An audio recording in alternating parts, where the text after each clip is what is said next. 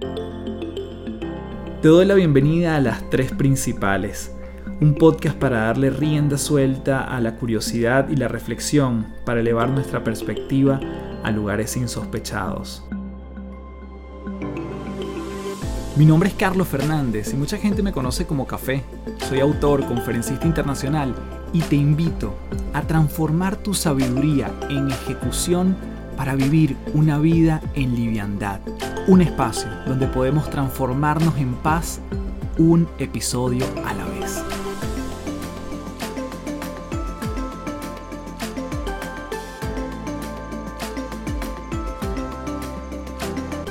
Hello, hello, gracias nuevamente por estar aquí, principaleros y principaleras, en un nuevo episodio del podcast Las Tres Principales. Mi nombre es Carlos Fernández, arroba Café Éxito en todas las redes, y en esta oportunidad estoy demasiado contento porque tuve el placer de conversar con la Nadia María. Nadia es humorista, es comediante, y mm, la verdad que una persona que nos dejó una serie de lecciones de vida que evidentemente te vas a dar cuenta desde el principio que van más allá del tema del humor en sí mismo. Así que prepárate desde ya porque comenzamos enseguida con esta maravillosa entrevistada del día de hoy en el podcast como es la Nadia María. Bien, tenemos aquí en las tres principales, nada más y nada menos que a la Nadia María, querida Nadia, que sabroso volver a conectar contigo. Un abrazote. Por favor, Carlos, en verdad sí, un abrazo gigante para ti, que la vida nos volvió a juntar. No, y yo siempre estoy pendiente de lo que tú haces. La verdad que, bueno, quizás comenzar por lo que la gente no sabe, y es que tú y yo estudiamos juntos en la universidad. Correcto, eres de los pocos valientes hombres de relaciones industriales de la católica. Yo creo que no llegamos ni a cinco, ni a cinco hombres en el salón, creo que más o menos habrá sido toda la carrera. Sí, exacto. Yo creo que yo creo que todas las mujeres de esa promoción los recordamos a todos ustedes. Sí, porque no, éramos muchos, ya está, er, somos muy pocos. Mira, ¿qué recuerdas de la carrera? ¿Qué recuerdas de esa época? Mira, o sea, para mí la carrera es un, es un amor-odio muy, muy particular, porque yo estudio relaciones industriales para estudiar algo, o sea, para decirle a mi mamá, mira, aquí está el título, déjame vivir. o sea, yo quería estudiar comunicación y mm, no quedé. Luego estudié un año de educación, y cuando pedí el cambio para comunicación no me lo dieron. Y entonces me, podía elegir cualquier carrera. Y mi, y mi toma de decisión para elegir la carrera fue súper básica, una niña de 17 años, que una amiga mía de los teques, porque yo vivía en los teques en esa época, que tenía carro, decidió estudiar relaciones industriales, que es Rosalba. y yo dije, ok, yo voy a estudiar lo mismo que ella para irme y venirme con ella y adiós, luz que te apagaste. Y, ya, eso fue. Pero sí, o sea, sí tengo como, primero, o sea, socialmente hablando, uno de los recuerdos más lindos que tengo, o sea, los compañeros de, de la promoción, o sea, vivir la universidad, el campus, todo esto. Ahora, la carrera, hermano, es una pesadilla para mí, o sea, ya era como, como Dios, o sea, yo me acuerdo que me quedaba durmiendo en, en, el, en, el, carro porque no quería ver las clases, o sea, estaba sufriendo de verdad, hasta el final sufrí. Yo no te recuerdo tanto de, de que sufrías, o sea, yo de hecho, honestamente, yo te veo como súper coherente, la Nadia, digamos, hoy en día muy vinculada a la comedia, esta Nadia que estoy hablando ahorita y esa energía que tenías en la universidad, yo igualmente la, la percibía, pues te veía como una persona muy alegre, pero fíjate lo que me estás diciendo, ¿no? No te la disfrutaste tanto. No, no me la disfruté para nada, o sea, de hecho siempre me, me, me, pasa que, que, yo digo, coño, si yo, uno tuviese la posibilidad de retroceder el tiempo, me viviría la universidad de una manera totalmente distinta, pero bueno, o sea, también era muy chama. Yo creo que yo tengo esa cualidad también, que yo, yo puedo disfrutar las cosas independientemente de la cruz que lleve por dentro, pues, y era lo que te decía, o sea, ir a la universidad a mí me encantaba, estar con, con, la gente en la universidad me encantaba, pero, pero no disfrutaba la carrera, porque no, nunca conecté con la carrera. O sea, de hecho, ahora cuando yo echo para atrás digo, la Nadia de antes con el conocimiento de ahorita hubiese agarrado sociología, no hubiese agarrado relaciones industriales, por ejemplo, o me hubiese ido por la parte de desarrollo y no de compensación. O sea, hubiese tomado como decisiones muy distintas que me hubiesen, o sea, también yo muy apresurada, muy, muy chama, muy mente polla también para tomar esas decisiones. Pero sí, era, lógico que me viera feliz porque tampoco es que estaba dándome golpes de, ay Dios mío, ¿cuántos años? Yo amo la UCAP y amaba todo lo que implica estar en la UCAP. Dentro de, este, de esta época o de las materias que quizás no te disfrutabas tanto, había una que sí, una que, que tú dijeras, aquí conecto, porque lo que tú dices, digamos, por ejemplo, sociología, el comediante tiene mucho de sociólogo, no, no formal, ¿no? Pero había algo que, que sí te movía, alguna en, en particular. Mira, fíjate que me movían las materias que tenían profesores que eran interesantes, o sea, que no dictaban la materia como, hola, yo soy el profesor, escriban, ¿no? Y recuerdo perfectamente, por ejemplo, todas las clases de Máximo de Seattle porque amaba como él expresaba la, todo lo que tenía que ver con la historia y con todo lo que él daba, que además era súper denso y jamás me aburrían las clases. También me acuerdo de otro ex cura jesuita, que no me acuerdo el nombre ahorita, pero nos daba historia, que él tenía bigotes. Él tenía Ah, bigotes. puede ser. Ah, sí, él, 100%. Amaba sus clases y sobre todo amaba sus exámenes porque recuerdo que eran como de selección simple y era que sí, ¿por qué los romanos perdieron la guerra? Y entonces era, ¿por qué no tenían las sandalias? Porque, o sea, las opciones eran como súper rebuscadas y en verdad tenías como que pensar de la historia que te había contado él y, y, era increíble. Y también recuerdo otra materia, o sea, fíjate que todas son como de historia y de esta vaina, porque la tercera que recuerdo era, mm, creo que fue la primera vez, no sé si te pasó y no sé si aquí todavía compartíamos profesor, que era un profesor de historia de Venezuela. Claro, Donis. Donis, o sea, con él, Increíble. yo dije, ah, es que esto fue lo que pasó en Venezuela y no la cantaleta que me echaron en el colegio. O sea, ahí fue cuando a mí se me explotó el cerebro y dije, wow, lo importante de contar la historia, de cómo se cuenta la historia para que tú capaz te sientas más identificado, qué sé yo. Pero esas, esas tres, y, y recuerdo perfectamente las que odiaba, que era estadística, que más odiaba eran estadísticas, todas, todas. E inglés también la odié mucho. Mira, Nadia, y, y en ese momento tú decías, tengo que ejercer en esto, porque bueno, claro, después que estás metida en la carrera, tú dices, ¿y, y ahora qué hago? ¿no? ¿Con qué me voy a enfrentar cuando salgo? ¿Cuál era tu, tu visión en ese momento? Si es que había una como, entre comillas, concreta. Sí, o sea, yo, yo digamos que estaba como que me estaba dejando llevar por, por la corriente de lo que estaba sucediendo. O sea, yo decía, ya estudié, ya me gradué, ahora tengo que ejercer. Y, y comencé a buscar trabajo y caí en una, una consultora, recuerdo que se llamaba SAP, y, y, dije, bueno, nada, esto es. Y otra vez me pasó lo que normalmente me pasa, que, que cuando algo no, no hace clic conmigo, yo me aferro a, a las relaciones. Y en esa oficina el ambiente laboral era increíble a pesar de que estábamos mal pagados, o sea, nos trataban como unos obreros, o sea, teníamos que marcar tarjeta, era una demencia lo estricto que era ese trabajo, pero el ambiente laboral era tan, tan increíble que, que yo decía, bueno, nada, si este es mi primer trabajo, bienvenido sea, lo amo porque amo la gente que está aquí. Y así fui, o sea, dije como que, bueno, esto tiene que seguir, después me fui para IBM y después seguí para Abbott Laboratorios y yo, en mi haber, era como, yo soy infeliz, o sea, esto no es lo mío, pero no sé qué es lo mío tampoco. Entonces era como, nada, lo, lo, seguía, lo seguía haciendo porque eso era el deber ser digamos, que actué así como por cinco años en mi vida, o más, seis, creo que fueron. Y la, la gente en ese momento, y aquí quiero empezar a establecer el puente de eventualmente cómo llegas a la comedia, la gente te reconocía que tú dabas risa o le daba nota estar contigo, o era como esa persona el alma de la fiesta, o nada que ver. No, sí, o sea, sí había como una conexión de Nadia, tú eres chévere, o Nadia, tú eres cómica, o Nadia, o sea, a mí siempre me han, me, me, o sea, como que me asociaban con, ay, ¿tú qué cómica eres o tú qué loca estás? O, o estas, como estas dos vertientes que, que siempre me da risa porque en algún momento de mi vida me molestaba horrible que me dijeran que yo estaba loca. O sea, era como, no, yo no estoy loca, o sea, simplemente soy. Y, y, y a mí, o sea, el, el hecho de que me digan loca no me limita a seguir siendo yo, pero ¿cuánta gente no habrá que porque le dicen que está loca deja de ser lo que es?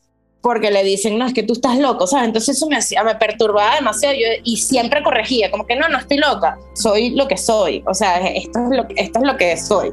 Pero siempre, siempre me asociaban con eso, pero nunca tuve como, como una cosquillita de decir, verga, ¿será que lo mío es comedia? ¿Será que lo mío es...? No, o sea, yo simplemente me sentía como, como una chama que a donde llegaba hacía que la gente disfrutara más, tenía como que asumí demasiado ese rol de, bueno, yo voy a divertir a esta gente en la fiesta. O sea, si alguien está de mal humor, pues voy a ver cómo le cambio el mal humor. O sea, eh, y cuando yo esté de mal humor, por favor no se acerquen a mí porque, porque sí estoy demasiado favorito. Y así, pues.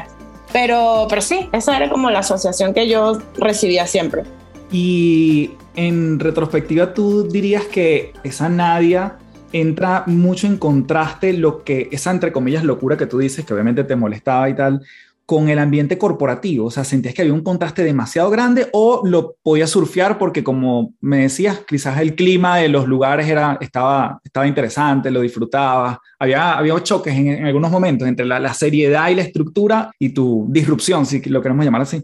Siempre, 100%. O sea, yo siempre supe que, o sea, de hecho yo tuve llamados de atención, o sea, yo, eh, o sea, tuve como que me sentaron y me dijeron, mira, Fino, respetamos tu forma de ser, por ejemplo, de vestirme, o sea, yo era como muy odiaba el tallercito, la cosa corporativa, entonces yo siempre trataba como de, de romper esquemas ahí y, y, o sea, en varias oportunidades me, me llamaron la atención, tipo, vístete así todo lo que tú quieras, pero cuando vayas a hacer la entrevista, por favor, te me vienes bien arreglada o este tipo de cosas. Entonces yo era como, ok, está bien, sí, o sea, también estoy dentro de una corporación, también tengo que cumplir un montón de normas, pero sí sentía que, que no encajaba, Carlos. O sea, siempre era como esta estructura tan inflexible no me pertenece, o sea, no, no, no puedo estar aquí. Y de hecho, como que yo tuve una revelación cuando estaba en Abbott ya yo ahí estaba como en el mundillo de, las artes ya mm, indirectamente, pero estaba yo conversando con mi jefa, que, que era increíble esa, esa mujer, y tenía como, ella tenía como 25 años de experiencia o 30 años de experiencia en, recursos humanos y en el mundo corporativo. Y estábamos las dos tomándonos un café y ella de la nada me dice como, ay, yo estoy obstinada. O sea, ya yo no quiero estar en una, en una corporación, yo quiero como como lanzarme un emprendimiento, como, como no tener que trabajarle a nadie. Y cuando ella se estaba desahogando, yo decía, chamo, yo me siento exactamente como tú estás, pero yo tengo que si cinco años trabajando nada más, ¿me entiendes? O sea, y ahí fue cuando yo dije, yo no puedo esperar tener 30 años aquí para, para hacer algo distinto. Y ahí fue cuando, cuando dije, bueno, vámonos, hay que tomar una decisión. Ajá. Bueno, yo me identifico mucho contigo porque yo cuando estaba en recursos humanos, que fue lo que estudiamos básicamente, llegó un punto que yo dije, no, no me gusta aquí, no quiero seguir aquí, pero no sé para dónde ir. Que esa es como la más difícil. Es como que reconoces que no es aquí, pero tampoco tienes un camino claro y ese, ese momento es como, entre comillas, liberador, pero tampoco es muy entusiasta porque no hay un norte claro. Quiero que por favor hagas el mejor ejercicio de memoria para que nos guíes qué hiciste a partir de ese momento. Quizás esa conversación o días después o meses después, pero ¿cuáles fueron las primeras acciones que empezaste a tomar? Yo comencé a tomar acciones mucho antes de esa conversación. O sea, cuando yo estaba en IBM, o sea, ya yo estaba como tú, yo decía, esto no es el lugar, esto no es, esto no es lo que yo quiero, ¿qué, qué hago?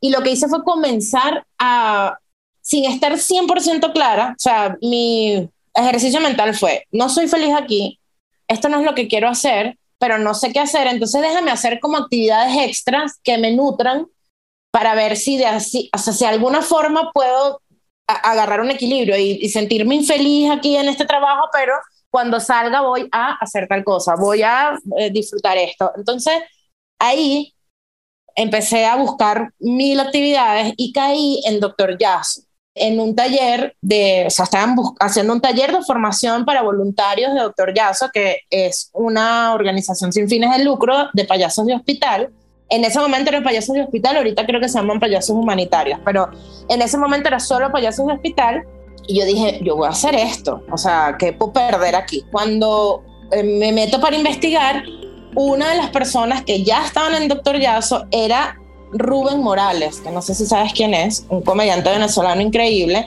y Rubén estudió con mi prima una prima mía que estudiaba en la Católica Comunicación Social al mismo tiempo que yo y yo me la pasaba entre estos dos mundos, entre mi mundo de, recursos humanos y el mundo de mi prima de comunicación. Entonces ahí yo conocí a Rubén y cuando él me dice, yo estoy en Doctor Yaso, dije, esto es una señal, yo tengo que hacer esto, ¿no? Y ahí entré, o sea, comencé a hacer este taller de voluntariado y cuando yo llegué a Doctor Yaso, la gente que estaba en Doctor Yaso era muy artista, o sea, habían cirqueros, habían este, personas de danza aérea, eh, habían teatreros, o sea, había un mundo artístico muy, muy impresionante entre los voluntarios, cuentacuentos. Entonces, yo en el taller conocí a toda esta gente, los profesores de Doctor Yaso eran, o sea, son personas que, que Dios mío santo, que, que, que increíble eran estas personas, y a través de ellos yo empecé a hacer más cosas. Entonces me inscribí en un taller de cuentacuentos, luego hice un taller de, de yoga, de risa, no sé qué, o sea, fui como probando mil, mil cosas y así caí en la impro. Y entonces comencé a hacer impro para buscarle herramientas a mi clown dentro de las habitaciones, o sea, como para saber qué hacer si un niño me decía algo, si una mamá me decía algo. Entonces, esta técnica de la improvisación me explotó el cerebro y dije como que, claro, aquí yo puedo buscar herramientas, si la mamá me dice una cosa, yo cómo le respondo, bla, bla, bla. Y, y fui, a, o sea, llegué a un punto en el que estaba haciendo como 10 cosas, Carlos. O sea, estaba haciendo un taller de, de, de, clown por un lado, estaba de clown artístico ya fuera del, del hospital, ya yo estaba ejerciendo como, como voluntaria. Eh, entonces tenía este taller de cuentacuentos, tenía un taller de poesía, estaba en, o sea, mu muchísimas cosas artísticas. Y cuando tuve ese montón de, de, de cosas que hacer, fue cuando dije, bueno, tú tienes que empezar a decantar y tienes que, ok, perdón por mi gata. este, disculpen todos. Y entonces dije, tengo que empezar a decantar porque me estoy volviendo loca. Y no todas las cosas me están llenando. Y a todas estas, en paralelo tenía mi trabajo. Y dije como que, bueno, ahí fue cuando dije, ¿qué te llena más? Entonces empecé. Bueno, obviamente ser payaso de hospital es una de las cosas que no pretendo abandonar. El taller de cuentacuentos me encantaba y, y, seguí haciéndolo y, y, fui como creciendo allí. Me, me, presenté incluso en algunas oportunidades y fue como mi primer contacto con un público donde yo estaba sola en un escenario, pero estaba apoyada en un texto. Entonces era como, ajá. Y la impro, dije, la impro me gusta muchísimo, no la voy a abandonar.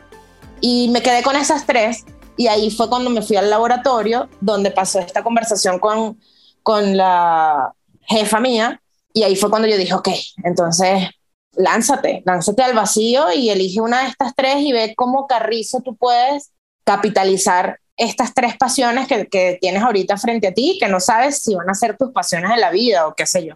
Y en esa disyuntiva de, de qué hago, si renuncio, si no renuncio, me llaman de improviso y me ofrecen entrenar con ellos. En el 2010 fue esto exactamente. Y bueno, yo armé mi carta de renuncia y dije, esto es el momento. Voy a renunciar. Me acuerdo que mi jefa estaba de vacaciones en ese momento y yo tenía mi carta de renuncia esperando que ella llegara. Y cuando, justo cuando ella llegó esa semana, me manguarió muchísimo. Era como, ahorita no me puedo reunir contigo, estaba que hay unos asuntos que resolver. O sea, esto está muy demente, dame un chance, no sé qué. yo sí, no pasa nada, yo seguía trabajando hasta que al fin me dice, mira, tenemos que hablar, vamos, vente a la reunión y así aprovecho y me dices lo que me tienes que decir. Y yo me fui a la reunión así como, claro, entonces ella me explicó todo lo que estaba pasando y me soltó de una, hay reestructuración en el departamento. O sea, se van a volar tres cargos. De hecho, estoy desesperada porque me van a quedar a mí todas las responsabilidades de los tres cargos que van a salir y de esos tres cargos uno es el tuyo. Entonces, eh, bueno, nada, la reunión de ahorita es para decirte que, bueno, que a partir del mes que viene ya no podrás estar en recursos humanos y te o sea, te ponemos esta opción de que te vayas a marketing porque es en el único lugar donde pudieras estar dentro de la empresa, no te queremos perder como empleada, bla, bla, bla. Y si esa no es tu opción porque no está dentro de tu plan de carrera, te, bueno, te vas y te liquidamos doble y todo lo que tú quieras. Y yo no sabía, Carlos, qué hacer con la carta de renuncia que yo tenía en el cuaderno. O sea, yo dije, yo me voy a tragar esta carta de renuncia porque, o sea, no puede quedar evidencia de que yo iba a renunciar el día de hoy. Entonces, bueno, dije, esto es la vida que me está hablando, o sea, y, y una vida que me conoce muchísimo porque además yo soy muy de que me cuestiono las decisiones que tomo, o sea, yo puedo estar 100% segura de una decisión y una vez que la tomo, me la empiezo a cuestionar, empiezo a decir cómo será, habré tomado la decisión correcta, sí o no, qué pasa, hasta que lo medito y bueno, ya he tenido como un montón de herramientas en la vida que me han ayudado a, a salir de ese cuestionamiento, pero en ese momento fue como perfecto porque no estuvo en mis manos. O sea, fue, fue la vida la que me dijo, te vas de esta empresa y yo me dediqué de ahí en adelante 100% a vivir de mi pasión. Wow. Qué maravilla, porque no sabía exactamente ese, ese desenlace. Pensé que había sido, bueno, iba a ser más voluntario, pero terminó siendo todavía más señal de que tenías que, que moverte, pues, o que tenías la posibilidad de cambiar. Nada, y entonces, bueno, no me queda más que preguntarte. Entonces sales al ruedo, te lanzas, entre comillas, al vacío, empiezas a darle más foco. Ojo, estamos hablando de una época donde la comedia en Venezuela tampoco era una cosa tan, tan masiva, no había tantos referentes. ¿Cómo, ¿De qué te agarraste en ese momento?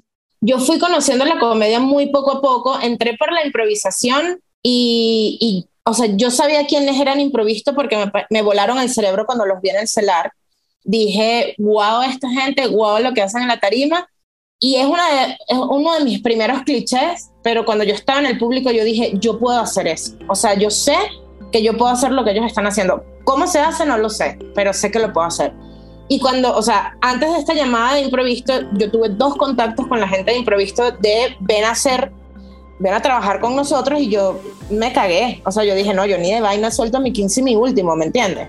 Y cuando por tercera vez me llamaron, dije, no, pana, o sea, un tren no pasa por delante de ti tres veces. Y, ahí fue cuando pasó todo este cuento que acabo de contar. Y mm, a través de improvisto se me fueron abriendo posibilidades para entrar más y más a la comedia. Conocí más gente, conocía, o sea, cuando yo entré a improvisto, estaba Bobby Comedia en improvisto, que, que él es también como otro momento crucial en mi vida porque, o sea, hago mucho match con él haciendo impro y luego, y también estaba Rubén haciendo improvisto. Entonces, Rubén hace su primer taller de stand-up. Rubén Morales ahorita está conocido como uno de los talleristas más importantes de stand-up. El primer taller de stand-up, él nos reúne a un grupo de amigos y nos dice, miren, yo necesito que ustedes sean mi conejillo de India para ver cómo es esto de dar una clase de porque yo en mi vida he dado una clase de stand-up, entonces, bueno, ustedes van a hacer y vamos a hacer una muestra de este taller y etcétera. Y yo súper improvisadora de que claro que sí, voy contigo. Y eh, en paralelo a esto, yo, nosotros estábamos haciendo, con Improvisto, trabajábamos corporativamente con em, empresas para hacer N cantidad de cosas. Y recuerdo que estábamos haciendo como una activación para Pfizer, donde pues nada, hacíamos unas actividades con, con la gente que estaba ahí previo a que llegara un ponente para hablar de la parte seria que iban a hablar. El ponente no llegaba, no había manera de que llegara, se estaba retrasando y yo estaba sola con todos los empleados de Pfizer en el auditorio de ellos y yo comencé a improvisar como una demente de todo el material que nos habían dado interno de Pfizer como para jugar con esto y yo empecé en una locura de, ¿y entonces dónde está el coordinador de finanzas? Y entonces, ah, porque finanzas siempre se tarda, pero si quieren un café, y empecé con esto y Rubén me veía y cuando se acaba todo esto me dice, chama, tú tienes una madera para el stand-up que no tienes ni idea. Y cuando él me dice esto, yo dije, ¿qué es stand-up? o sea, ¿qué, ¿qué es esto del stand-up? Yo no tengo ni idea de lo que tú me estás diciendo. Entonces, él me introdujo en el mundo, luego vino lo del taller, yo comencé a entender que Emilio Lovera hacía stand-up, que Laureano hacía stand-up. Empecé a buscar referentes de mujeres y las que encontré eran como muy pocas. Estaba en ese momento era que si Vanessa Senior, estaba Marianto Lagocha, le decían, estaba Arlenis Olivero, recuerdo. Eh, Tania Sarabia era como la Emilio Lovera de este lado, pero ella no hacía stand-up, sino monólogos, pero era como una referencia importante. Y nada, hice el taller y me vio la esposa de Bobby el día que hice la muestra de stand-up y me dijo, chama, yo quisiera trabajar contigo, ¿qué opinas tú de vivir del stand-up? Y me, o sea, cual vendedora de Herbalife, me puso así, mira, estas son tus posibilidades haciendo stand-up, esto es lo que tú puedes lograr si haces stand-up y si vives y si capitalizas el stand-up. Y yo en la muestra estaba atacadísima, a mí me dio demasiado nervios hacer stand-up la primera vez, yo siempre recuerdo ese momento como, o sea, yo salí a la tarima y apenas dije buenas noches, hice el primer chiste y la gente se rió. A mí me sonó un pito en el oído como cuando te vas a desmayar, o sea, así un pitico, pip, y yo me desconecté, o sea, yo empecé a decir todo lo que estaba diciendo y decía, necesito bajarme ya de aquí, pues esto es demasiada adrenalina, estoy yo sola, yo venía acostumbrada a trabajar en teatro. ¿Cuántos minutos fue? Cinco piches minutos, o sea, que fueron para mí 45 mil, o sea, fue una eternidad. Y yo recuerdo, o sea, yo tengo ese recuerdo muy, es muy lindo ese recuerdo para mí porque lo tengo muy, muy cine, muy película. O sea, yo recuerdo estar como en el, en el escenario y como yo escuchaba este pito y yo lo que estaba era escuchando mis pensamientos y, y, mi rutina para que no se me olvidara, yo todo lo recuerdo como en mute. O sea, yo veo la gente, o sea, tengo como la imagen de la gente riéndose, de gente dándole golpes a la mesa, así de, de qué risa esto pero yo no, no, no, recuerdo el sonido porque estaba como súper en mí de no te equivoques, no, que no se te olvide, yo tengo muy mala memoria, que no se te olvide la rutina, que no sé qué, no la vayas a cagar. Y cuando se acabó, que bravo, o sea, ahí fue como cuando yo volví en mí y dije, yo no vuelvo a hacer esta vaina. O sea, yo no tengo necesidad de hacer esto nunca más en mi vida. Esto es mucha presión para un ser humano. Y ahí fue cuando me atajó Mariana Gloff y me dijo todo esto que me dijo y yo desde ahí en adelante lo comencé a pensar pero yo estaba muy tranquila con improvisto. Y bueno, luego Mariana un día me llamó y me dijo, mira, ya no quiero que lo pienses más, tengo un show para ti, eh, se, va a ser con Alejandro Otero, Daniel Pistola y tú, dime si estás, si te montas en el barco o no. Y obviamente le dije que sí y ya de ahí para adelante el resto es historia. Eso fue en el 2011, exactamente. Claro. Ahí es cuando, cuando comienza el banquito o esto es algo distinto. No, el Banquito de años, muchos años después. Mi primer show con Mariana, que era con Alejandro Otero y, y Bobby Come y Daniel Pistola, se llamaba El Boliche. El Boliche, sí lo recuerdo. Ajá, y éramos nosotros tres. Alejandro y yo estábamos comenzando. Daniel ya estaba montado en el tema del stand-up. Daniel es este clásico comediante que dice: Yo desde chiquito veía a Seinfeld. Eh, yo no sé, o sea, yo cero eso. O sea, yo llegué así como una paracaidista y que Daniel, dame información, dime a quién veo dime cuáles son los comediantes que a ti te gustan, o sea, eh, ah, es que el stand-up existe en Estados Unidos desde hace mil años, o sea, yo fui creciendo mientras me iba nutriendo de lo que era el stand-up, soy, o sea, ahorita ya tengo 12 años haciendo stand-up, pero en el, cuando arranqué era una súper novata, súper, súper novata. Ese fue mi primer show, El Boliche. En el 2011 lo estrenamos y lo comenzamos a trabajar desde, desde el 2010, que fue cuando me cambió la vida. En el 2010 yo dejé el trabajo, este, entré en improviso, comencé a hacer stand-up, empecé a vivir sola, o sea, fue como una, un revolcón de la vida ese año, lo recuerdo perfecta, terminé con el novio con, con el que tenía como cinco años, o sea, fue como una cachetada de la vida de, ajá, aquí te vamos a, a, desde cero, o sea, vas a empezar desde cero con esta nueva vida que ahora amas. Entre tanto movimiento, sí sentías como me mencionaste anteriormente que estaban como estas herramientas que aprendiste más adelante. Y ahí tú empezabas a ver algo que te funcionara, o sea, para, para tú estar más calmada, para quizá bajar la ansiedad o el mismo hecho de que voy a vivir o esto no me está dando tanto o sí, es decir, e-, esa parte también como que tú decías antes, no renuncio a mi 15 y último, a mi sueldo y ahorita quizás estás en un punto medio o, cómo, cómo fue avanzando esa, esa parte como de, vamos a decir, crisis interna yo no lo hice consciente, o sea, nunca, nunca le presté atención a la crisis interna que yo estaba viviendo. De hecho, cuando viví mi, mi última crisis interna, a la cual le presté 100% atención y la cual atendí perfectamente, o sea, pero al 100%, en ese momento, a diferencia, yo no le hice caso a la crisis. También reconozco que, que, yo, me, o sea, yo me lancé al vacío con una super liquidación de una empresa. O sea, yo tenía un buen colchón. O sea, de hecho fue lo que me, me, sirvió para rentar mi, mi, primera, mi primer depa en Venezuela y decir, ah, bueno, que aquí voy a estar viviendo en una habitación, de hecho, vivía con otras chamas, ¿no?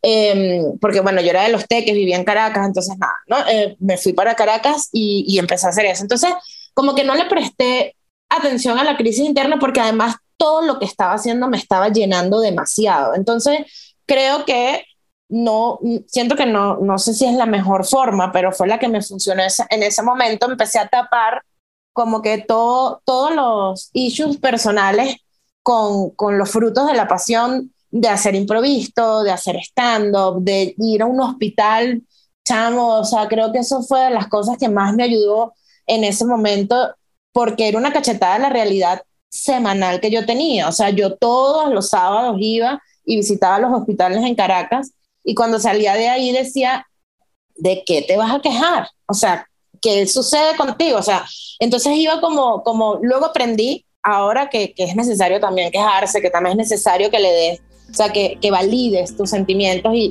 y, tus incomodidades, pero en ese momento me estaba funcionando así, entonces yo era como extremadamente feliz a pesar de, ¿no? A pesar de eh, que terminó una relación que fue muy doloroso para mí terminarlo, a pesar de este, que dentro de mí yo estaba defraudando a mi mamá porque ya no me estaba eh, quedando en el mundo corporativo, a pesar de que había salido de una super corporación que me estaba, o sea, era como, así me formaron a mí, yo estaba rompiendo esa estructura. O sea, eh, finalmente la estructura a la que tanto le estaba huyendo, la había destrozado para salir de allí.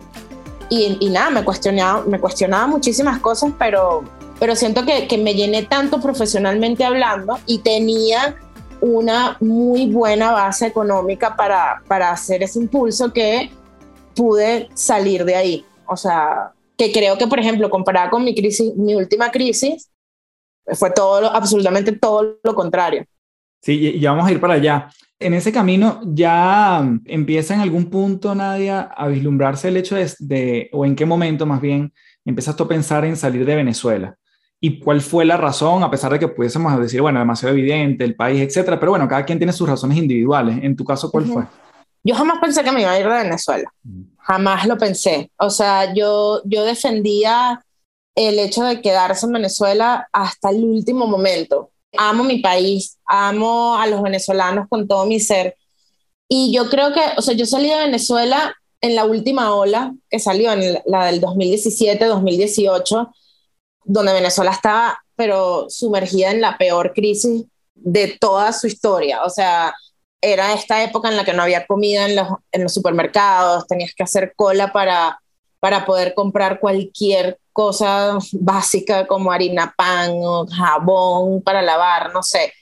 Em, pero nunca me lo planteé por, o sea, con tiempo, con mucho tiempo de anticipación. O sea, creo que en mi caso fue como, como, concha, ¿será que me tengo que ir en este momento? Y, y, ahí empecé como a, como a aterrizar la idea en el 2017, exactamente. Me sentía muy, muy derrotada con todo lo que había pasado con las protestas.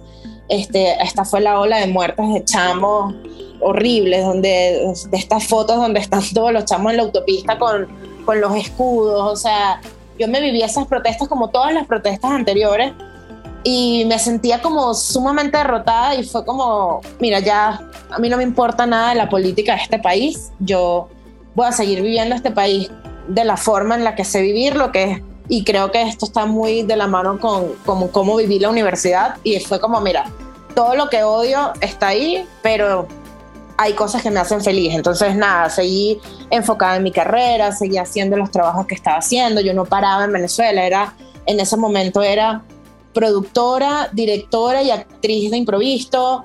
Este, además estaba haciendo mi carrera como, como comediante, hacía radio en La Mega, o sea, realmente estaba como haciendo mil, mil cosas. Y a pesar de todo eso, dije un día como, ajá, pero ¿a dónde va todo esto? O sea, eh, ¿qué quieres? Te quería preguntar, justamente allí, el, en algún punto con todas esas circunstancias y entorno que era tan fuerte, ¿te costaba generar comedia? ¿O en algún momento venía como esa crítica de, bueno, pero ¿de qué, de qué te vas a reír? O, te llegó algo así en algún momento como que, mira, con todo lo que está pasando y tú haciendo reír a la gente, tú no estás aterrizada, no estás viendo lo que está pasando.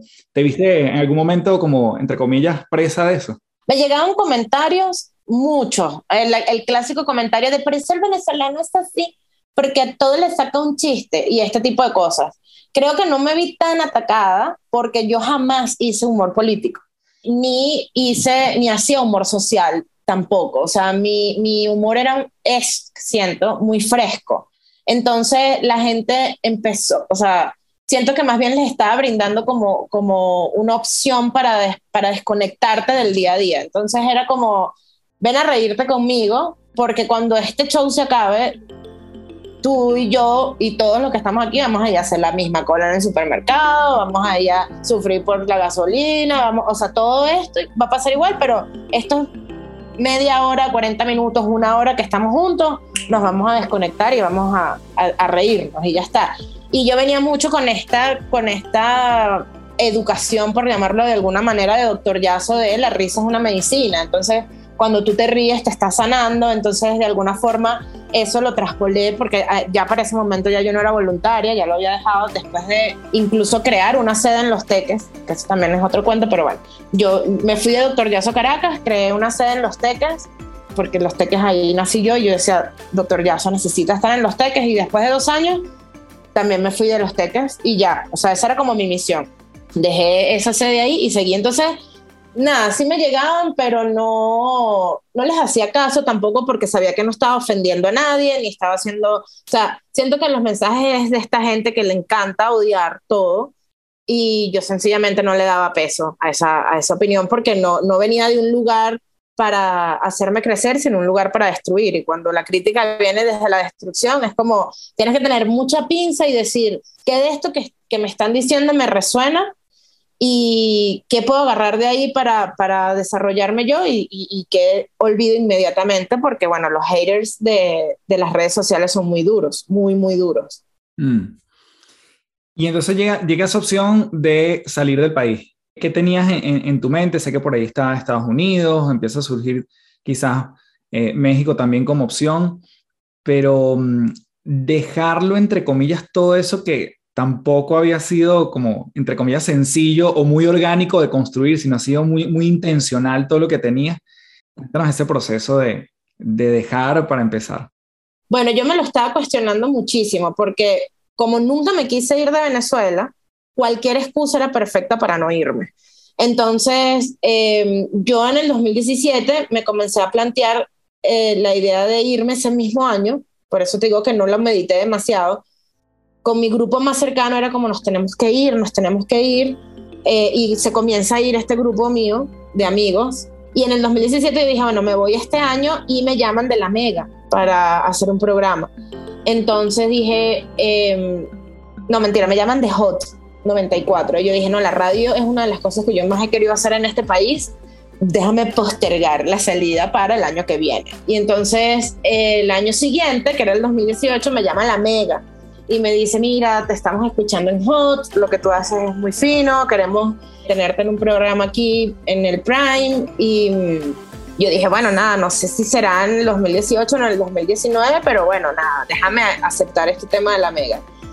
Y estando una vez más, eh, eh, ojo que esto lo estoy aterrizando ahorita, em, en el 2018 me llega una propuesta de un festival en Australia que se llama el Hispanic Comedy Festival, que hacían todos los años de comediantes hispanos para gente hispana en Australia. Y me, me piden un casting para ver si me eligen o no. Y estábamos compitiendo para ese puesto, Nanutria, Lavero Gómez y yo.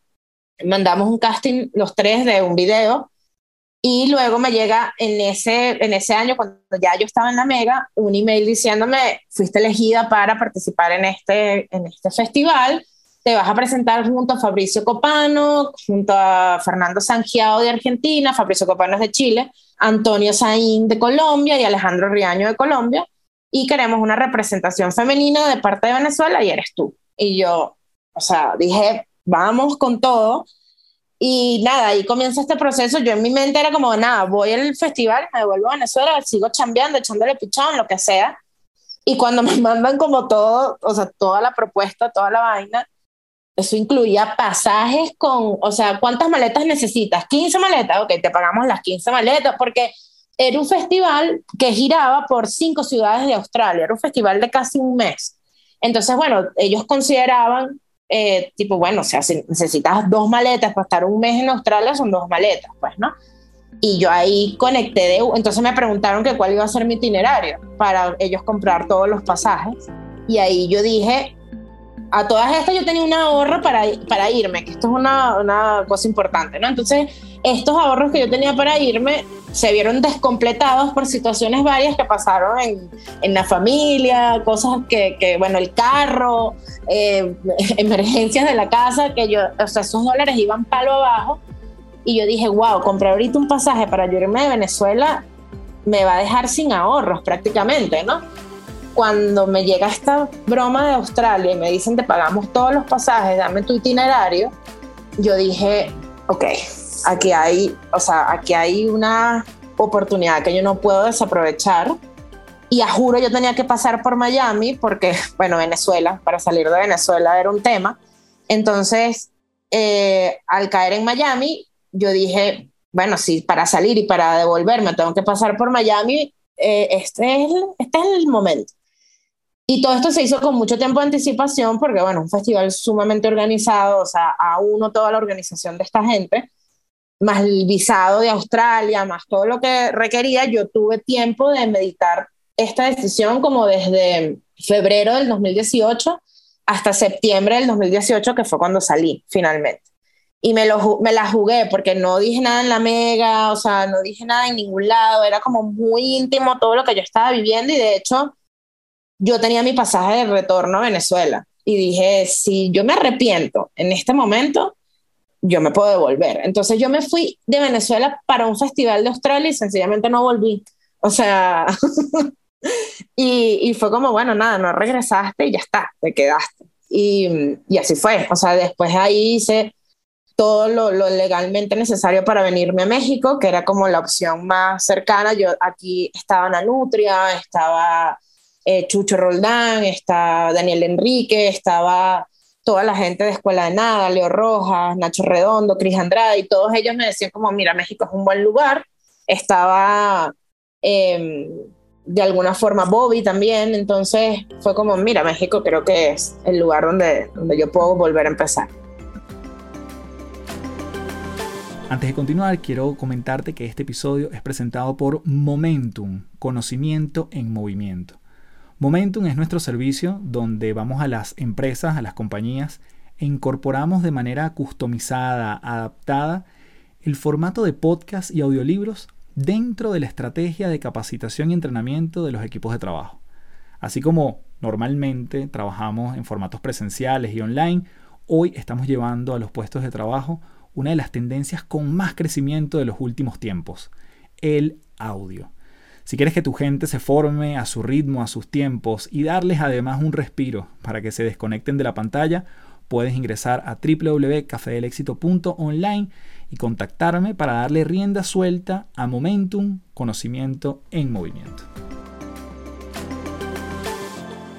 Me quedo loco de, de esa última decisión porque obviamente aprovechaste una, alfombra roja que estaba allí, pero que también pudiste haber dicho, sigo con todo lo que he construido en, Venezuela y te lanzaste para, en este caso, para los Estados Unidos. Cuéntame ese, tránsito entonces, eh, ya hablando más del proceso migratorio, las emociones que empiezas a vivir allí, las cosas que empiezas a soltar, de que realmente te agarras para tú decir, bueno, ya no es impro, ya no es necesariamente doctor Yazo, ya no es stand-up, es tratar de hacer todo eso aquí cómo fue funcionando esa red de apoyo, los que te dijeron que iban a estar estuvieron, son muchas cosas que pasan en ese proceso migratorio. 100%, y creo que todos los vivimos de una manera muy distinta, pero siento que tenemos como cosas en común, y es que nos pasan, o sea, esto que estás diciendo de los que te dijeron que iban a estar estuvieron, creo que nos pasa a todos, o sea, en mi caso no fue así, o sea, todos los que dijeron, aquí estamos, vente, no estuvieron, o sea, estuvieron los que yo jamás me imaginé que iban a estar. Y fue o sea, cada quien, yo creo que cuando uno se va en las circunstancias en las que la mayoría no fuimos a Venezuela, porque emigrar es delicioso cuando lo decides, cuando vas conectado como desde otra energía, pero yo siento que a los venezolanos nos hizo mucho daño la forma en la que nos fuimos, porque nos fuimos como desgarrados, nos fuimos como, yo no me quiero ir de aquí, ¿sabes? O sea, me está votando el gobierno, me está votando la situación, me está votando eh, la circunstancia. Entonces, cuando tú comienzas desde ahí, comienzas desde el desgarro, no comienzas, o sea, yo, yo esto lo empecé a entender después cuando, cuando cuidando mi salud mental dije, no lo veas como me tuve que ir, sino como esto es una nueva oportunidad, ¿no? O sea, independientemente de lo que me está costando y de la nostalgia y de lo que sea. Y, y yo me fui con el único apoyo de mi mamá diciéndome, adelante hija, o sea, haz, haz lo que tengas que hacer mi mamá ha sido fundamental en mis decisiones siempre porque este látigo que me doy yo de defraudé a mi mamá en la universidad por no trabajar, o sea, esto es mío, o sea, esto no es mi mamá jamás en la vida señalándome, mi mamá siempre me ha apoyado en todo. Cuando yo tomé la decisión de improviso, mi mamá me dijo, dale. O sea, cuando me fui del país, mi mamá me dijo, dale, y la estaba dejando a ella. Era la única persona que me quedaba en Venezuela fuera de mis amigos. O sea, de familia era ella. Y me fui con un gentío diciéndome, la estás cagando, te estás yendo en tu mejor momento. Y yo me fui con esa voz y, y, fue como, yo le voy a mostrar a esta gente que yo puedo hacer lo mío afuera. Y cuando, cuando llegué a Estados Unidos fue como realmente muy fácil, entre comillas. Yo creo que el mismo hecho de yo saber que yo no me iba a quedar en Estados Unidos, que yo no estaba emigrando para Estados Unidos, sino que Estados Unidos era transitorio, me hizo a mí no preocuparme qué hacer en Estados Unidos. Era como, en mi mente era, yo tengo que resolver mientras estoy aquí eh, y todo lo que venga es ganancia, porque bueno, yo tengo estos ahorros, estoy acá, me está pasando esto, entonces yo podía, o sea, empecé a hacer como unos showcitos, eh, nada, o sea, dicté unos talleres, eh, o sea, me, me, fui, digamos, de alguna forma matando tigres para resolver y no tenía como la angustia de, chama, no estás haciendo lo que te apasiona, migraste, o sea, era como, esto es transitorio y mentalmente me estaba pasando así yo llegué a donde mi hermana y, y, justamente en ese momento mi hermana y su esposo no tenían la mejor condición económica en Estados Unidos, entonces a mí me tocó ayudar en la casa, eso me descompletó los ahorros, o sea, y todo esto lo cuento porque si de alguna forma esto le sirve a alguien, se dé cuenta que no están solos o qué sé yo.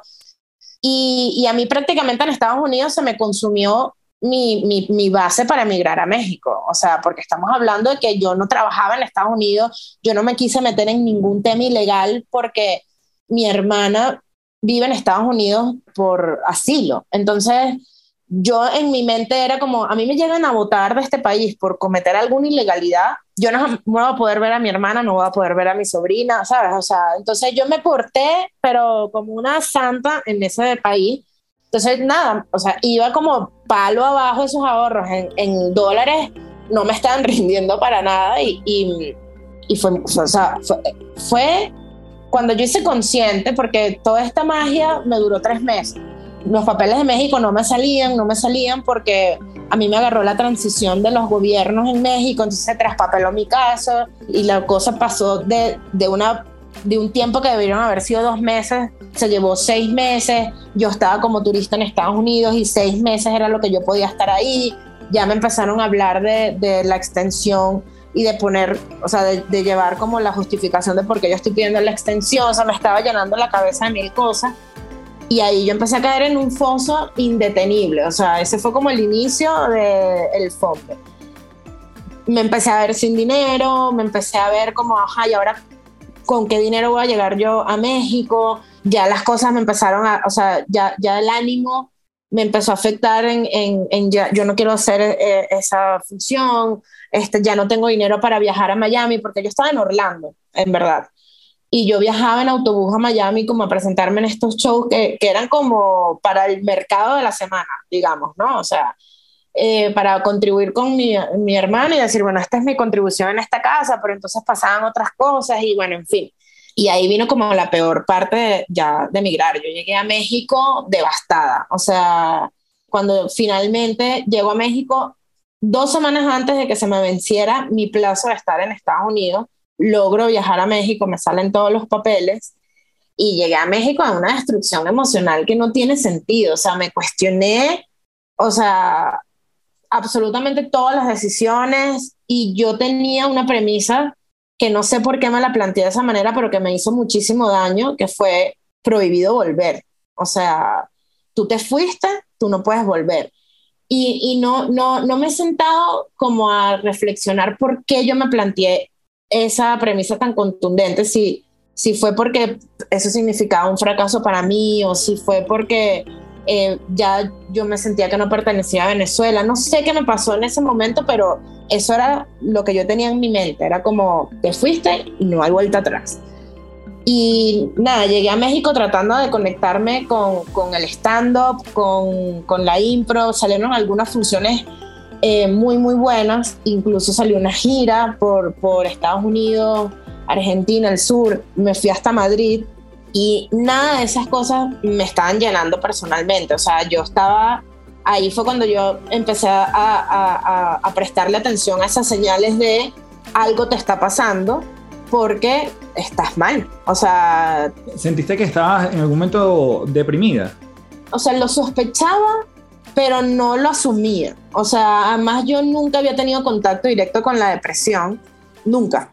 Y me han pasado como un montón de cosas donde yo digo, bueno, esta es parte de la vida, recojo herramientas, veo cómo sigo, como aceptando los procesos muy desde la paz. Y yo siento que en ese momento algo estaba pasando químicamente en mí que era como, no puedo verlo de esta forma. O sea, em, y a mí todo este tema, toda esta crisis emocional, en esta oportunidad me afectó en lo profesional, en lo emocional, en, lo, en las relaciones. Entonces, en mí, o sea, fue como, como que todo lo malo que yo percibía, lo percibía de mí. Entonces, yo, yo lo veo así, o, lo veía así, ahora que, que, ya me siento mucho mejor. Era como, como uno es el responsable de todo lo que uno hace.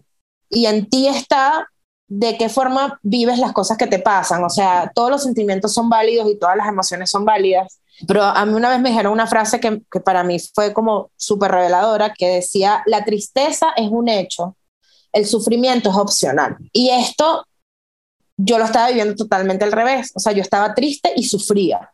Entonces, eso fue como mi fundamental diferencia. Entonces, al verme yo tan destruida, yo, yo decía, obviamente, no, o sea, todo lo que yo hago no lo estoy haciendo bien porque yo no lo estoy viendo bien. O sea, el problema está en mí y, y me tengo que atender yo. Entonces, de nada sirve que yo prepare una gira y me vaya a la gira si cada vez que regreso a la habitación voy a llorar porque no me gustó cómo salió el show, porque no fue el aforo que yo pensé que iba a ir, porque me siento derrotada, me siento...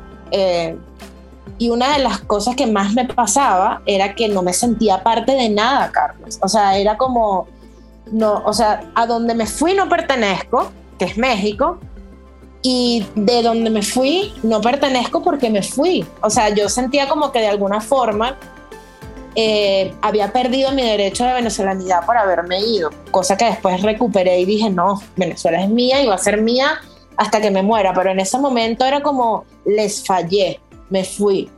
Entonces esta gente ya no conecta conmigo porque ellos están viviendo una penuria en Venezuela sin luz, sin agua, sin gas, y yo estoy viviendo un tema de migración que ellos no entienden. O sea, entonces era muy loco todo esto que me estaba pasando y eso fue en el 2019. ¿Qué hiciste, Nadia? ¿Acudiste a terapia? ¿Leíste algo? O sea, ¿o fue como muy pragmático como fuiste saliendo allí?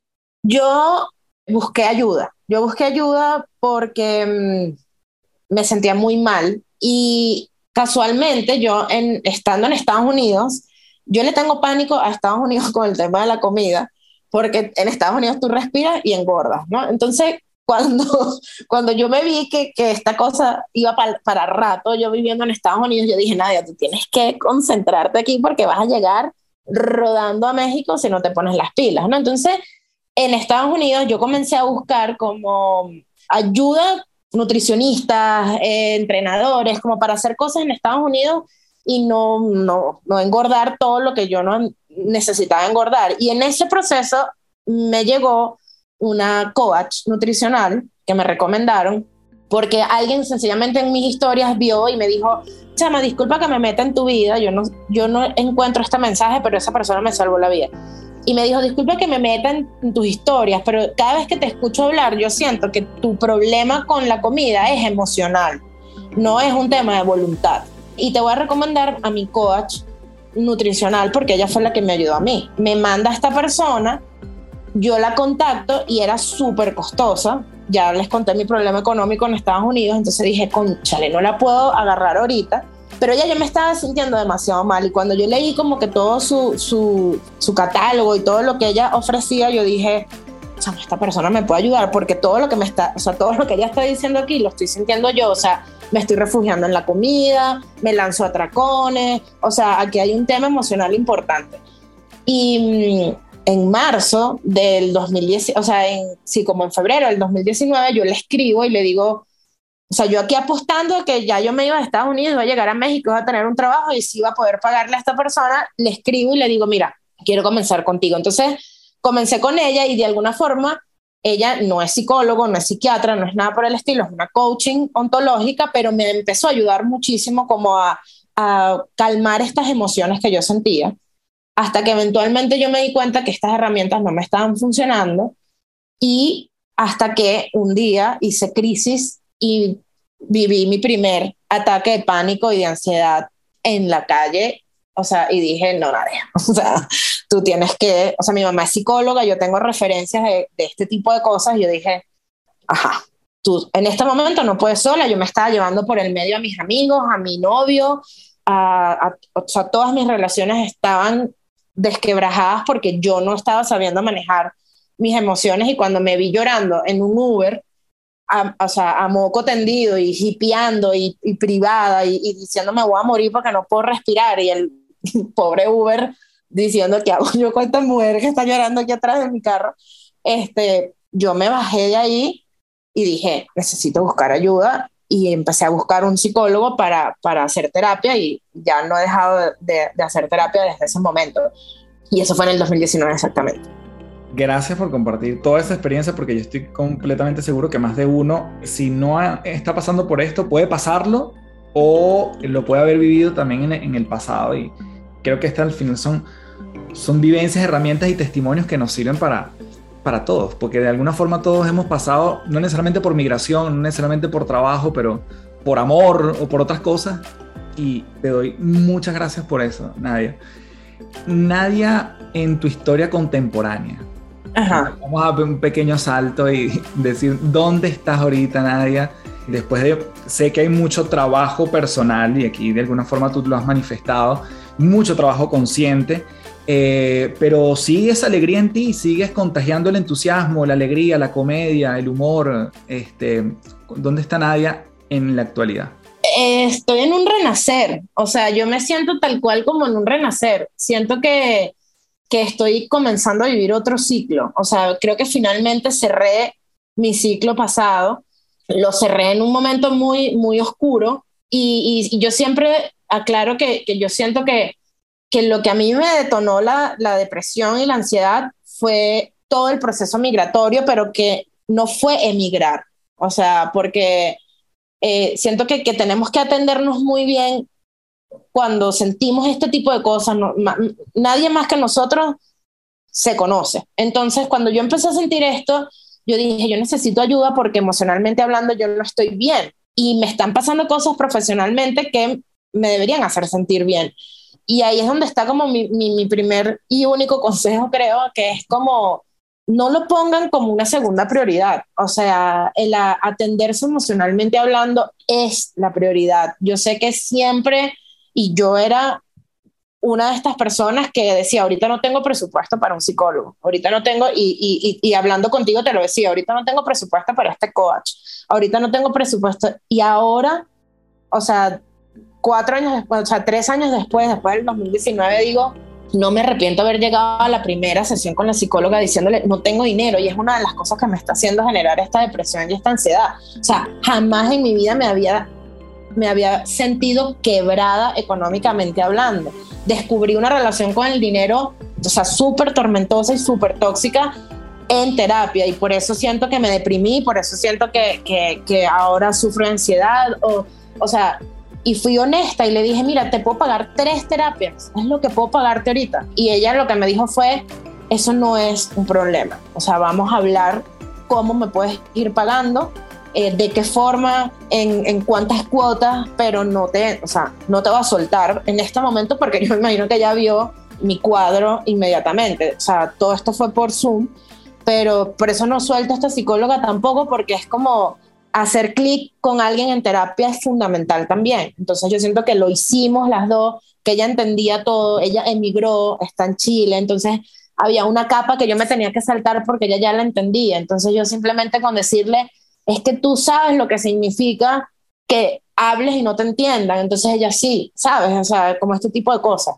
Y ahorita que estoy como en este renacer, puedo mirar para atrás y puedo darme cuenta que en ese tiempo yo no estaba conectada con la felicidad, yo no estaba haciendo reír a la gente, o sea, yo no, no podía seguir haciendo stand-up porque, porque no me sentía bien haciéndolo, o sea, y sentía que lo que estaba transmitiendo no era genuino y era y estaba como traicionando mi característica más valiosa en toda mi carrera del stand-up, que era lo genuina que yo era en tarima.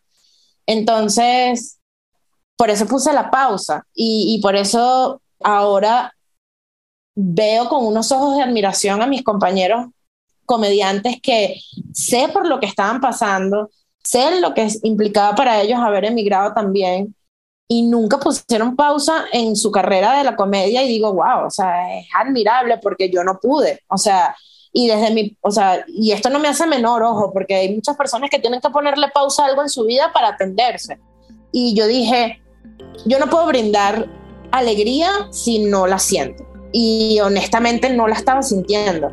Y mm, un día me acuerdo que cuando me comencé a sentir mejor, que eso fue en el 2020, con la pandemia, o sea, porque fue como, yo dije, el 2020 es el año y cayó la pandemia y dije, tú me estás jodiendo vida, ¿qué es esto, no? Y no puede ser. Y en el 2020 yo me empecé, o sea, yo en el 2020 estaba haciendo todo, Carlos. O sea, yo estaba haciendo terapia con una psicóloga, coach con el coach ontológico. tenía una guía de meditación y de yoga de una, de una gran amiga mía.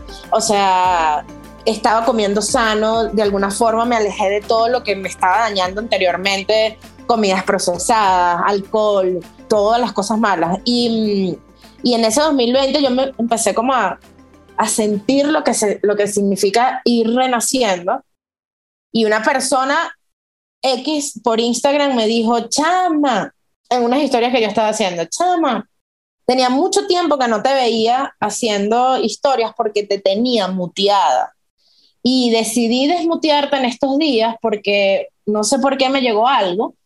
Y ahora que te desmuteado veo que ya eres tú otra vez ella, esta chama no tiene ni idea de, lo que significó para mí ese mensaje, pero yo dije, tiene toda la razón. O sea, yo, yo estuve dos años en la vida en, en una oscuridad batallándola, Carlos. Yo estaba batallando socialmente hablando el hecho de no morir, o sea, de no desaparecer de las redes, de no morir del recuerdo de mis seguidores, de no, de, de no desaparecer de las redes que dramáticamente hablando, si tú no estás en Instagram, al parecer no estás en ningún lado. Entonces esta, esta locura a mí me tenía como aferrada a hacer cualquier cosa, pero hacerla con tal de que la gente supiera que yo estaba ahí y que no me perdí, pero no estaba funcionando, no estaba funcionando de ninguna manera. Y ahorita sí, o sea, ahorita siento que, que, que las cosas están se están alineando otra vez, que estoy, estoy ya lista para iniciar un, siguiente ciclo, un siguiente iniciar de cero. O sea, de hecho pienso mucho en, ese momento que ya les conté de, dejar el trabajo de oficina para empezar de cero ahora, lo siento exactamente igual, pero con el país. Es como, bueno, ahora estoy aquí en México y esta gente no tiene ni idea de quién soy yo, porque en México son súper nacionalistas, entonces es como con todo eso bregué durante este tiempo también. Pararte en una tarima donde antes te gritaban desde la primera fila hasta la última, nadie te amo, a pararte en una tarima donde la gente te ve con cara de quién demonios eres tú y por qué estás hablando como estás hablando, porque no, no te estoy entendiendo. También fue como, wow. O sea, cómo lo veo desde, no desde el soy un fracaso, sino desde el esto es una oportunidad, que fue básicamente la diferencia entre mis dos años anteriores y hoy hoy ya es como una oportunidad. Y es muy loco porque ayer estaba reflexionando sobre, ayer tuve como mil conversaciones de trabajo, de stand-up, de talleres, de impro, de un montón de cosas, y yo decía como que, qué increíble es estar bien emocionalmente hablando, que todo esto que está pasando, o sea, todo esto que pasó ayer, ha pasado en días anteriores, o sea, en momentos anteriores, desde que yo estoy mal, estaba mal, exactamente igual como pasó ayer, y ayer mi actitud fue es vamos con todo, la vamos a partir, nos vamos a, o sea, esto va a estar increíble. Y esa misma conversación en años anteriores es, no, en este momento no puedo, la gente no sabe quién soy yo, todo lo que yo hago está mal, o sea, todo, o sea, ya yo, yo me cuestionaba de que, no, tú creíste que toda tu vida tú fuiste comediante, pero en verdad tú no eres comediante, o sea, ¿qué haces tú haciendo comedia? O sea, imagínate tú, ¿cómo a cuestionar la cosa que más me apasiona en la vida? Eh, eh, o sea, pero ya no es así.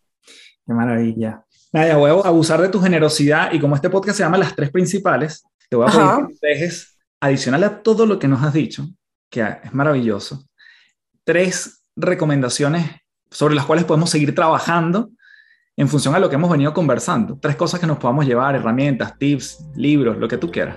Bueno, a ver, una de las principales cosas que puedo decir es que investiguen un poco sobre el tema del coaching, o al menos el coaching que a mí me ayudó. Byron Kate es una autora muy, muy buena del coaching. Y una de las cosas que yo me llevo de ella, de este libro y de lo que aprendí con el coaching, es el tema de los significados. Y creo que esto es revelador porque todo lo que sucede en la vida son hechos hechos y punto. Pero uno le da el significado a las cosas. Y a mí esto me volvió el cerebro porque una de las cosas que yo entendí que el significado me estaba jugando en contra, el significado que yo le había dado a eso, me estaba jugando en contra, fue el tema de emigrar. Y creo que, que cuando le ponemos ese significado de sufrimiento, de doloroso, de, no tuve remedio, no tuve opción, nos juega en contra cómo vamos a seguir viviendo nuestra vida el lugar donde sea que hayamos emigrado, ¿no? Entonces, cuando yo hice este ejercicio, yo dije, es mentira que no teníamos opción. O sea, siempre hay una opción. Y una opción era quedarme. Yo decidí irme. No me fui porque no tenía opción, me fui porque lo decidí. Y nada más cambiando ese significado, ya mi vida cambió, o sea, ya todo lo que venía después me cambió muchísimo, porque era como que lo que me está pasando no es porque, Dios mío, la mártir, sino porque, o sea, son hechos que pasan y yo veo qué significado le doy a estos hechos, ¿no? Entonces, yo siempre recomiendo como a esta autora porque siento que ella tiene mucha uh, información que nos puede ayudar y esa es como, como mi primera recomendación. La segunda, creo que viene muy ligado a todo el tema de lo emocional. O sea, yo, yo sentía que yo era súper poderosa porque yo me crié con una psicóloga increíble y yo sentía que yo tenía millones de herramientas para manejar todas las cosas que me pudieran pasar a mí. Y cuando me pasó todo lo que me pasó y cuando me vi tan chiquitica y dije, Dios, en verdad no tengo, o sea, no es que no las tenga, sí las tenía, pero no fueron suficientes, no está mal hacer una pausa y decir, no puedo solo en este momento, no puedo sola en este momento.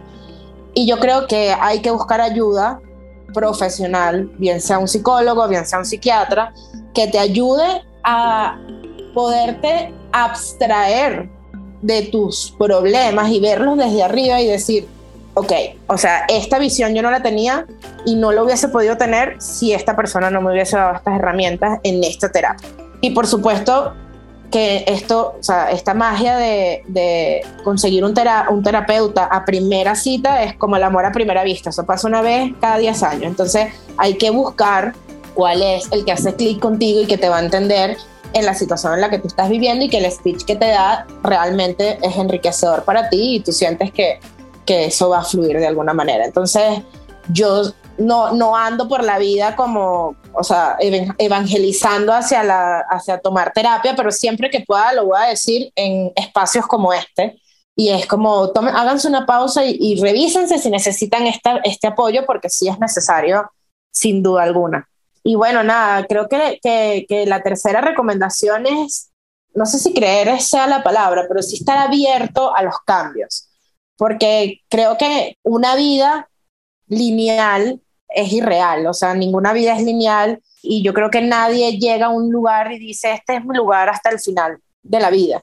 O sea, creo que son, es como una línea con circulitos de ciclos donde, donde tú vas cambiando y vas evolucionando como ser humano y también te vas llenando la vida de experiencias, ¿no? O sea, creo que tú y yo somos la muestra de que esto es así. Nosotros vivimos un ciclo como relacionistas industriales y ahora tú estás creando estos espacios increíbles para que la gente tenga herramientas y yo me fui por el humor y cuando yo pensaba que lo mío era simplemente el stand-up y el teatro, el mundo corporativo me tocó la puerta otra vez y toda esta experiencia de stand-up y de teatro la junté con el mundo corporativo y, y empecé a dar charlas en empresas, talleres para empresarios. Entonces era como, wow, todo esto que se está mezclando. Y ahora siento que va a comenzar un nuevo ciclo y un nuevo cambio acá en México, donde sea que la vida me ponga, en el país que me ponga. Y creo que los cambios son necesarios para evolucionar como personas, como seres humanos, como profesionales, en todos los ámbitos de nuestras vidas. O sea,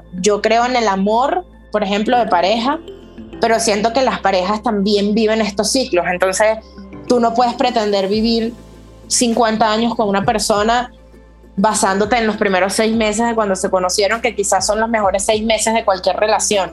Uno evoluciona también dentro de la pareja y uno tiene crisis y lo importante es salir de esas crisis.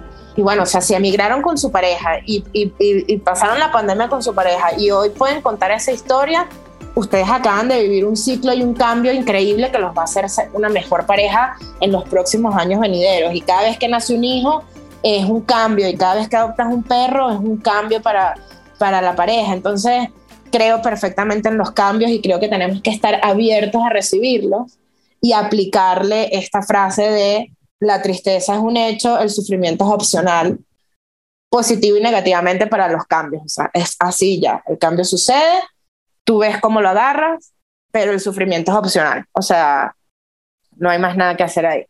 Querida, no sabes cuánto te abrazo y te agradezco nuevamente permitirnos ver este lado tuyo que, está lleno de, herramientas para todos y me incluye primero. Así que te doy las gracias en mayúscula, te mando un fuerte abrazo y bueno, seguimos súper en contacto. Claro que sí, muchísimas gracias Carlos. Espero que, que mi cuento les sirva a alguien de ejemplo si se sienten aturdidos, si se sienten de alguna forma incomprendidos o que no están en el lugar donde están, simplemente búsquenlo. O sea, la única manera de encontrar un lugar, porque yo siento que no es el lugar, sino el, un lugar en el momento en el que no te sientas en el lugar adecuado, es cambiar. Es, tienes que hacer mil cosas para ver de esas mil qué es lo que te conviene en ese momento. Si estás sumamente perdido, como en algún momento estuvimos tú y yo, que era como, esto no es el lugar, pero no sé para dónde. Entonces, hagan, hagan cosas. Gracias, Carlos, de verdad, por esta súper, súper conversa que nos lanzamos el día de hoy. Te quiero muchísimo, te admiro un montón por todo lo que estás haciendo también y por todo lo que haces. Te sigo la pista desde que nos graduamos y sé que has tenido contacto con un montón de, gente cercana a mí también que me habla muy bonito de ti. Así que mm, gracias a todos los que están escuchando también. Bien, gracias por llegar hasta aquí en un nuevo episodio. Te voy a dejar las redes arroba la Nadia María y arroba Café del Éxito para que nos comentes cuáles son tus impresiones de este episodio, qué fue lo que más te llevaste. Para nosotros es de muchísimo valor que nos comentes tus impresiones acerca de este episodio. Puedes dejarme tu valoración y tu comentario, tu comentario allí en Apple Podcast. Si lo escuchas por Apple Podcast, te va a poder dejar el espacio para que me dejes tus comentarios acerca de qué opinas de las tres principales. Es muy importante para que la plataforma además lo recomiende más y sigamos llegando a más personas. Igualmente, tu valoración en Spotify, debajo del título del podcast, vas a tener la oportunidad de colocarle cinco estrellas, eh, si es de tu preferencia, a este podcast nuevamente para que nos ayudes a difundir más estos mensajes que damos semana tras semana. Así que me despido como siempre diciéndote, transfórmate en paz. Muchísimas gracias. Chao, chao.